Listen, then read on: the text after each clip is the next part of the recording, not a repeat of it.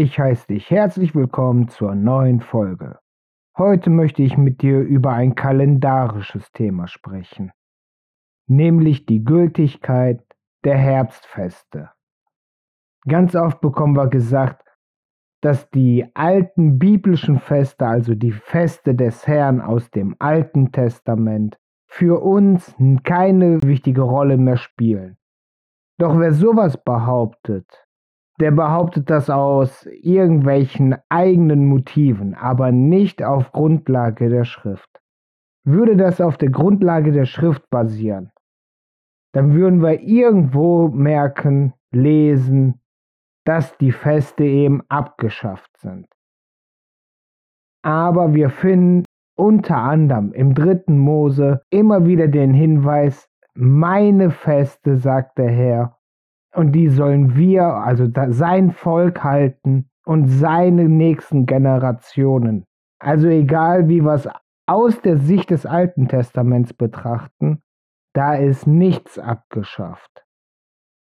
Und wenn wir ins letzte Buch der Bibel gehen, also Offenbarung, dann finden wir auch wieder jede Menge Hinweise, dass die Feste gültig sind. Ich möchte jetzt nicht mit dir die Offenbarung durcharbeiten, aber ich möchte mit dir eine Stelle mal anschauen. Offenbarung Kapitel 14 ab Vers 14. Und ich sah und siehe eine weiße Wolke und auf der Wolken sitzen einen, der gleich war eines Menschen Sohn. Der hatte eine güldene Krone auf seinem Haupt und in seiner Hand eine scharfe Sichel. Und ein anderer Engel ging aus dem Tempel und schrie mit großer Stimme zu dem, der auf der Wolke saß. Schlag an mir deiner Sichel und ernte, denn die Zeit zu ernten ist kommen. Denn die Ernte der Erden ist dürre worden. Und der auf der Wolke saß, schlug an mit seiner Sicheln an die Erde und die Erde ward geerntet. Ab Vers 17 müssen wir einmal klären, da kommt das Wort Hippen vor. Das Wort Hippen ist ein altes Wort, ich denke mal alt, das bedeutet oder ist eine Bezeichnung für ein sichelartiges Winzermesser. So, ab Vers 17.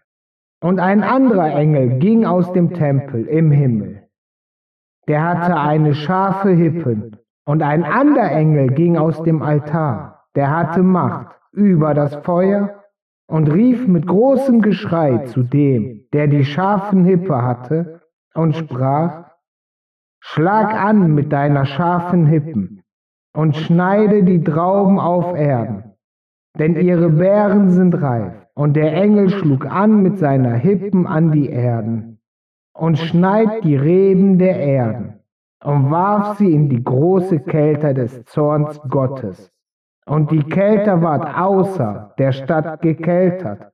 Und das Blut ging von der Kälte bis an die Zäume der Pferde, durch 1600 Feldweg. So, da haben wir jetzt gelesen, einmal von Jesus auf der Wolke, der vom Engel gesagt bekommt, jetzt ist Zeit, jetzt Ernte und danach ein anderer Engel, der mit seinem Winzermesser die Beeren und Reben erntet. Auch wenn die Offenbarung sehr bildlich gesprochen ist. Und mir noch nicht so wirklich klar ist, sind die Ereignisse doppelt erwähnt? Sind die Ereignisse nacheinander oder wie auch immer erwähnt? Aber da möchte ich heute nicht drauf eingehen. So, was mir aber beim Lesen und Studieren des Textes auffiel, dass da die Rede ist, von wieder mal die Rede ist, von der Ernte. Wenn wir jetzt den biblischen Kalender vor Augen haben, wissen wir, wir haben das Passa, wo das Lamm gegessen wird am Abend, zur Erinnerung aus dem Auszug aus Ägypten. Im Anschluss haben wir die Woche der ungesäuerten Brote, wo unter anderem auch die Kreuzigung unseres Herrn und Erlöser Jesus Christus stattfand und seine Auferstehung. Danach haben wir Shavuot, wir sagen Pfingsten. Dann gibt es noch den Versöhnungstag, danach haben wir noch das Laubhüttenfest. Und das sind halt die Feste des Herrn. Bis zu der Woche der ungesäuerten Brote ist alles erfüllt, nämlich mit der Kreuzigung und Auferstehung unseres Herrn. Die Feste Shavuot und Sukkot gelten auch als Erntefeste. Shavuot steht im Zusammenhang mit der Ernte des Getreides und Sukkot steht im Zusammenhang mit der Ernte der Trauben, also der Weinlese. Und wenn wir jetzt lesen, dass Jesus die Ernte macht und ein anderer Engel die die Weinlese, da hat mich das an die Gleichnisse von Jesus erinnert. Du kannst viele Gleichnisse nachlesen, die irgendwie mit dem Wein zu tun haben. Ich möchte jetzt nur Johannes Kapitel 15 aufführen. Denn da sagt Jesus, ich bin ein rechter Weinstock und mein Vater ein Weingärtner. Ein jeglicher Rebe an mir, der nicht Frucht bringt, wird er wegnehmen. Und einen jeglichen, der da Frucht bringt, wird er reinigen, dass er mehr Frucht bringe. Ihr seid jetzt rein um des Wortes willen, das ich zu euch geredet habe. Bleibt in mir und ich in euch. Gleich wie der Rebe kann keine Frucht bringen von ihm selber. Er bleibe denn am Weinstock. Also auch ihr nicht, ihr bleibt denn an mir. Ich bin der Weinstock, ihr seid die Reben. Wer in mir bleibt und ich in ihm, der bringt viel Frucht, denn ohne mich könnt ihr nichts tun. Wer nicht in mir bleibt, der wird weggeworfen wie ein Rebe und verdorrt und man sammelt sie und wirft sie ins Feuer und muss brennen. So ihr in mir bleibt und meine Wort in euch bleiben, werdet ihr bitten, was ihr wollt, und es wird euch widerfahren. Darinnen wird mein Vater geehrt, dass ihr viel Frucht bringt und werdet meine Jünger. Das war jetzt, wie gesagt, Johannes Evangelium Kapitel 15, Verse 1 bis 8. Da sehen wir ja, dass er es selber vergleicht, dass unser Verhältnis mit Jesus vergleichbar ist mit dieser Weingeschichte. Und die Reben, die keine Frucht bringen, die schmeißt er ins Feuer, die werden verbrennen. Das ist ja genau diese Weinlese, die in der Offenbarung erwähnt wird. Das heißt also, an dieser Stelle geht es einzig und allein um die Gläubigen, die keine Frucht bringen. Er spricht ja bei Johannes nicht davon, von den Ungläubigen, sondern von denen, die in ihm sind und keine Frucht bringen.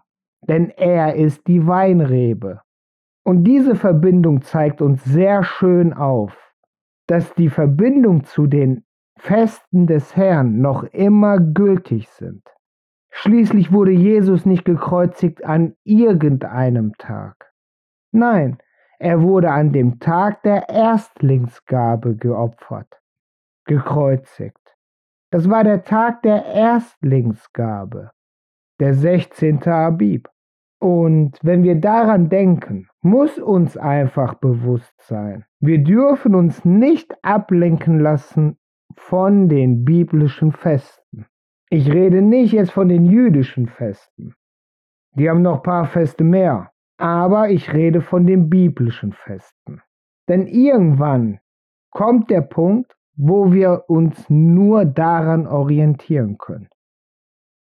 Die Feste sind ja jetzt nicht um um uns das Leben schwer zu machen. Nein, nein. Zu Gott zum Beispiel wird extra gesagt, da sollen wir glücklich sein. Die Feste sind für uns als Werkzeug gegeben. Wenn ein großes Ereignis stattfindet, wie die Wiederkunft des Herrn, dann können wir es anhand der Feste prüfen. Wenn wir jetzt also lesen, dass Jesus auf der Wolke kommt und erntet und dass es irgendwann irgendwann im Dezember oder so, dann wissen wir, das ist nicht unser Herr. Denn unser Herr kommt zur rechten Zeit, nämlich zu dem Fest, was zu dieser Sache passt. In dem Fall Shavuot. Vielleicht auch Sukkot, dass dann alles verbunden wird. Aber ich denke mal Shavuot.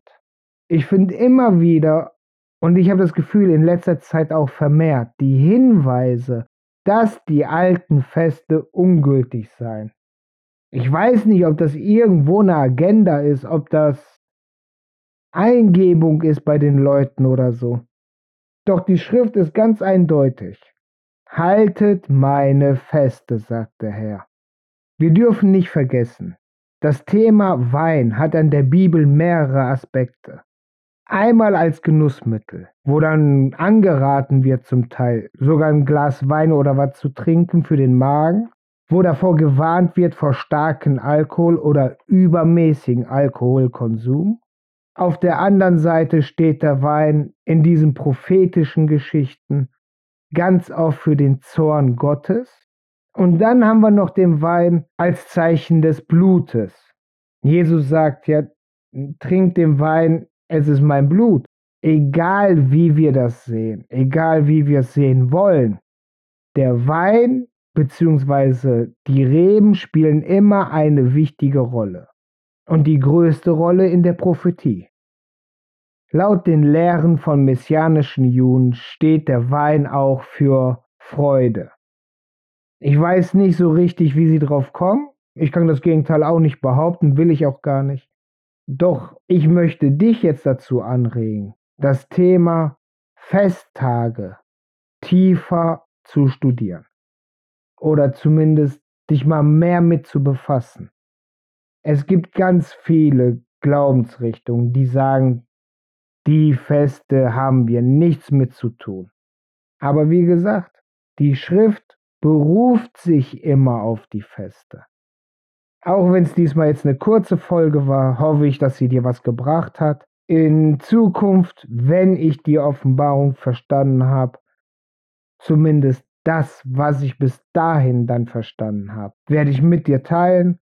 Das heißt, die nächsten, ich schätze mal, zwei, drei Folgen gehen um das Thema Offenbarung.